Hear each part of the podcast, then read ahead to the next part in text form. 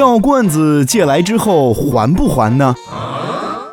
在很多地方流传着一种说法，药罐子只能借不能还。可这俗话说得好，好借好还，再借不难。可是为什么这药罐子就可以例外呢？其实咱们可以这样理解，这一般人家呀，通常是不会买药罐子的，除非说家里有久病之人需要熬制中药，这才不得已买一个。其他人家若是有人生病需要熬制中药，那便要到别人家去借。通常呢，药罐子用完之后就放在一边儿，除非主人过来索要，否则绝对不能主动送回去。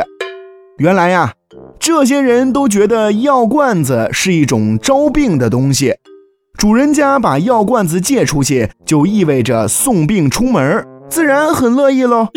可是如果主人家煎药还需要索回药罐子，借罐之人便要在药罐子中放些钱财等。为的就是压一压病气哦。当然啦，刚才说的都是一些迷信的说法，借药罐还药罐，并不能决定疾病的去留。不过，这也正反映出了人们对健康的一种热切期望嘛。